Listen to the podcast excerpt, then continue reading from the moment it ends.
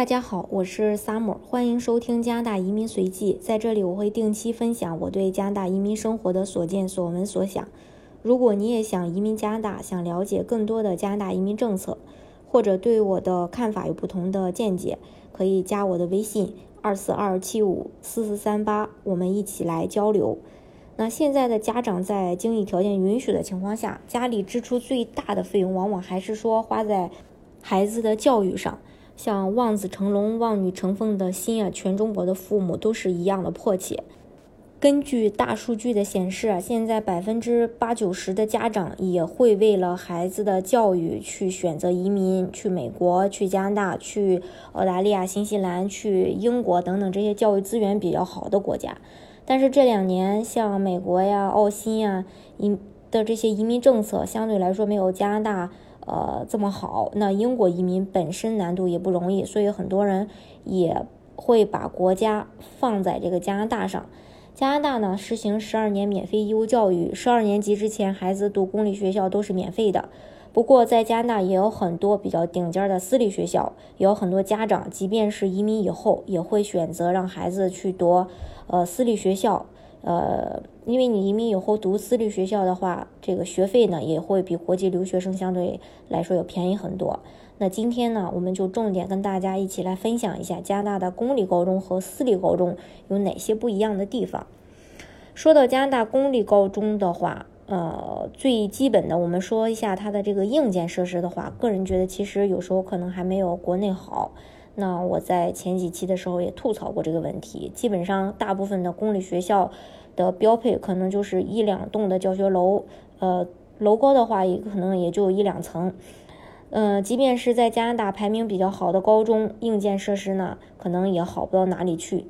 像 Oakville 的 Trafalgar High School。在七百多所高中当中排名第七，排名的话可以说相当不错了。但是你要是去看看这个学校的篮球场的话，完全就是属于泥地面，几个生了锈的篮球架挂在那个不高的墙上。那现在国内高中的话，我不知道其他人的高中是什么样子，但是我那个时候读的我们市里的高中，教学楼的话就有好几栋，然后每栋的层高呢也都是五六层。除了这个教学楼的话，呃，还有专门的行政办公区、生活区以及这个体体育活动区，然后图书馆、行政楼、呃实验室，还有特教艺术楼、电教中心、会议中心、TV 演播中心、学生公寓、餐厅、洗浴中心、超市等等，什么都有。当然，我们也不能说光看这个硬件设施，那也要看一下软实力，因为在最新的国家教育排名当中，加拿大的教育质量排名世界第三。这个名次可以说是很靠前了，但是加拿大的私立学校的规模和硬件还是非常不错的，比公立学校要好好很多，校园也很大，硬件设施呢也也非常的不错，篮球场啊、网球场啊、曲棍球场啊、足球场啊、沙滩球场啊等等，占地面积的话要比公立学校要大很多，像大片的草地、大片的绿化，有的学校还挨着呃湖建立的，那你像这个。Apple Bay College 旁边就是安大略湖，然后绿化面积也非常不错，里边也有很多的这个草地。课余时间，学生也可以在这里边完成各种的课外活动。另外，这个学校呢还有专门供学生烧烤玩乐的场地，这个在国内的高中当中可能不会有有这样的待遇，因为在国内的话，大家可能都忙着去学习了。因为这个学校的校园太大，那工作人员有时候可能会不得不去借助这个高尔夫球车去完成一些事情。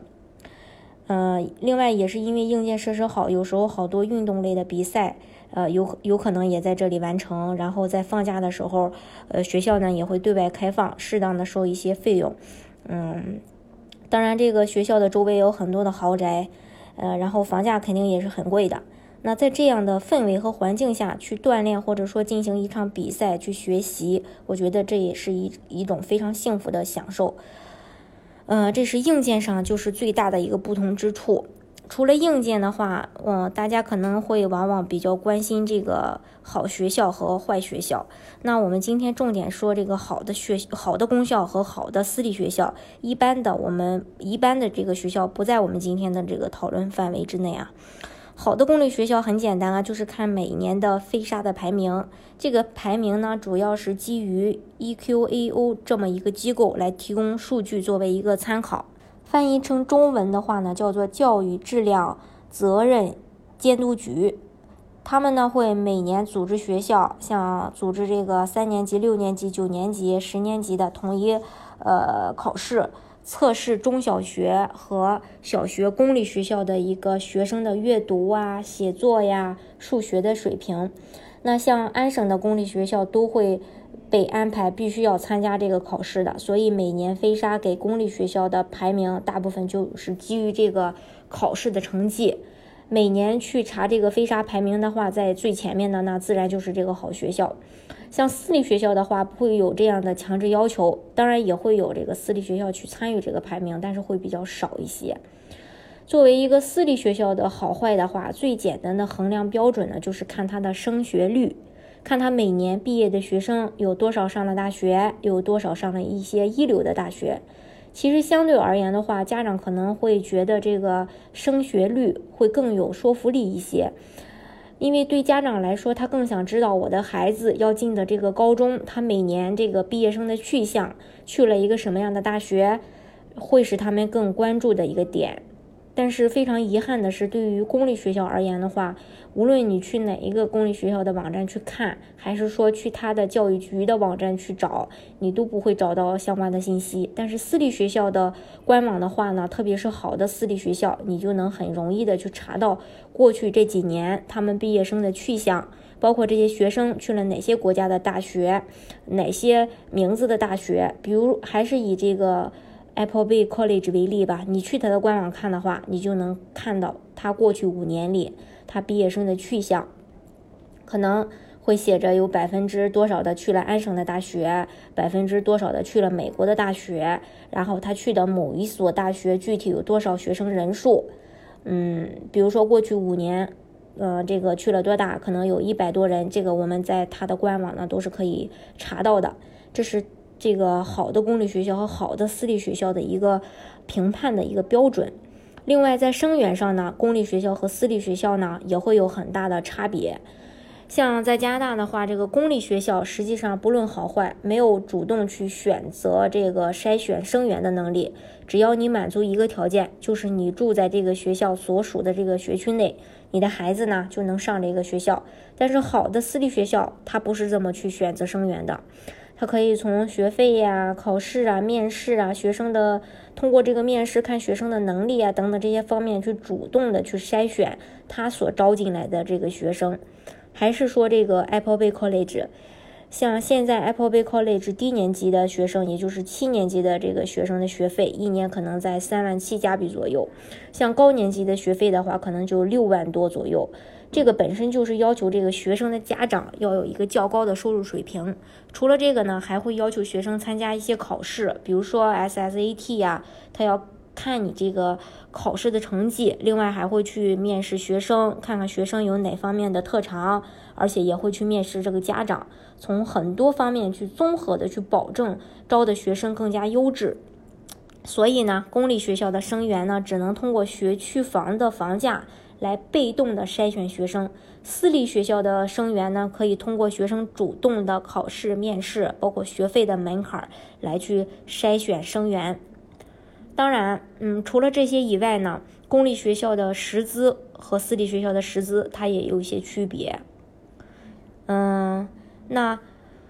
这个公立学校的老师可能会。呃，有这个各个省的教师工会管辖和保护，所以一个单一的公立学校，他没有权利去组建他的教师阵容，当然更没有任何权利去随便罢免掉一个他认为不合格的老师。而私立学校就不一样，它更像是一个大的企业，有很大的自主权，它可以去市场上自由的去挑选老师，不会受到工会的任何干预。那最后反映出来的差别就是一个学校老师平均的学历水平，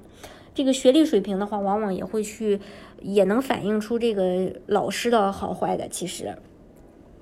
那如果说你去这个公立学校的这个嗯官网去看的话，就是找不到这方面的这个关于教室的这个数数学历水平的一些数据。嗯，你只能去这个还是相关的这个省份的教育工会的官网去看，然后他们会有一个基本的学历的要求，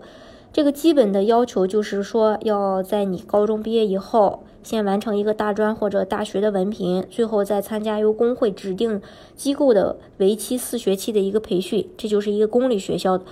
所要完成的一个基本的教育水平。老实说，你看着可能会不太高，但是呢，他也不是说我大专毕业了，你完成了工会指定的这个培训，你就可以当老师了，不是这样的。他肯定也是说。呃，去这个择优录取，去选一些好的老师，并不是说，呃，谁都可以的。同样的，私立学校呢，你去好的私立学校的网站，你就很容易找到他教室的一个当中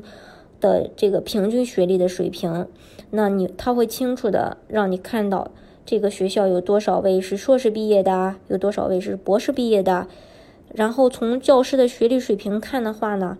就可以看出，这个教师的阵容也是要比公立学校的要很多。相对来讲的话，有一点啊，就是说，虽然说公立学校的老师虽然学历他不一定高，但是他的工资收入却往往是高于私立学校的老师的。那你像安省的公立高中老师的这个薪水平均是一年八万三左右，跟安省律师的平均收入差不多。像私立学校的收入水平，这个就是每个私立学校自己去定制了。那好点的私立学校的这个教师的平均水平可能也就五六万左右。从私立学校的雇佣老师上面来看的话，性价比会更高一些。那说到这里呢，可能会很多人说，那好的公立学校和好的私立学校来比的话，基本上就不具备什么样的优势了。实际上，其实也是这样的。好多公立学校最大的优势就是免费，因为它是政府资助拨款的，它基本的目的就是保证大多数国民受教育的权利，而不是说去专门的培养一个精英。在加拿大呢，也就只有百分之十左右的孩子是通过私立学校去成长的，剩下的百分之九十的大部分还是通过公立学校去呃成长起来的。所以呢。有人也会说，公立学校培养公民，私立学校培养精英，嗯，说的就是这么一回事儿。当然，呃，也不是说公立学校出来的学生就不好，只是说相对这个私立学校而言的话，能培养出精英的几率更大一些，是这么一个呃这么一回事儿。那一个好的公校的排名，更多的就是反映他所在学区的学生的一个素质高，家长更重视教育，不能代表说这个学校管理的水平就一定高，师资力量就一定好。而像私立学校的话，他要面对外界竞争的压力，他不得不自己去提高。这个师资的力量，提高自己的管理水平，来保证自己能够找到更高的生源，从而保证学生的家长愿意为此付出高昂的学费。所以说，随着这种不断的竞争，不断的竞争，这种这些好的私立学校就在竞争中应运而生，把这些能力转化为优势，就更加的明显。这也是这些年为什么有钱的家长还是会选择把孩子送往私校的原因。当然啊。嗯，虽然我是这么说啊，但是加拿大的公立学校还是非常不错的。只是说跟私立高中比的话，优势没有那么明显。但是你跟全世界的学校去比的话，水平还是很高的。要不然加拿大的教育也不可能说排第三。关于加拿大教育关注的点，在第一期的音频我也跟大家分享过。它呢，可能更多的就是边玩边学，注重孩子整体身心素质的一个发展。当然，进入高中的话，嗯，也会比这个小学、中学的时候课程要紧张。而国内呢，更多的就是为了应试，从小学开始，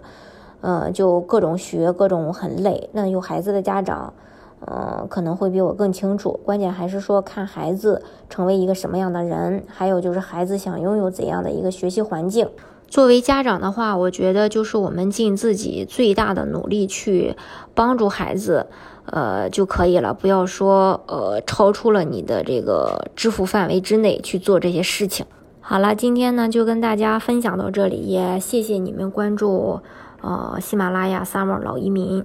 本人深耕移民多年，已经帮助近千组家庭成功拿到了身份。想要了解。关于任何的移民资讯呢，我都可以给到你最专业的指导。联系我的话，也可以加我的微信二四二二七五四四三八，或是关注我的微信公众号“老移民萨摩也非常期待与你们的相遇。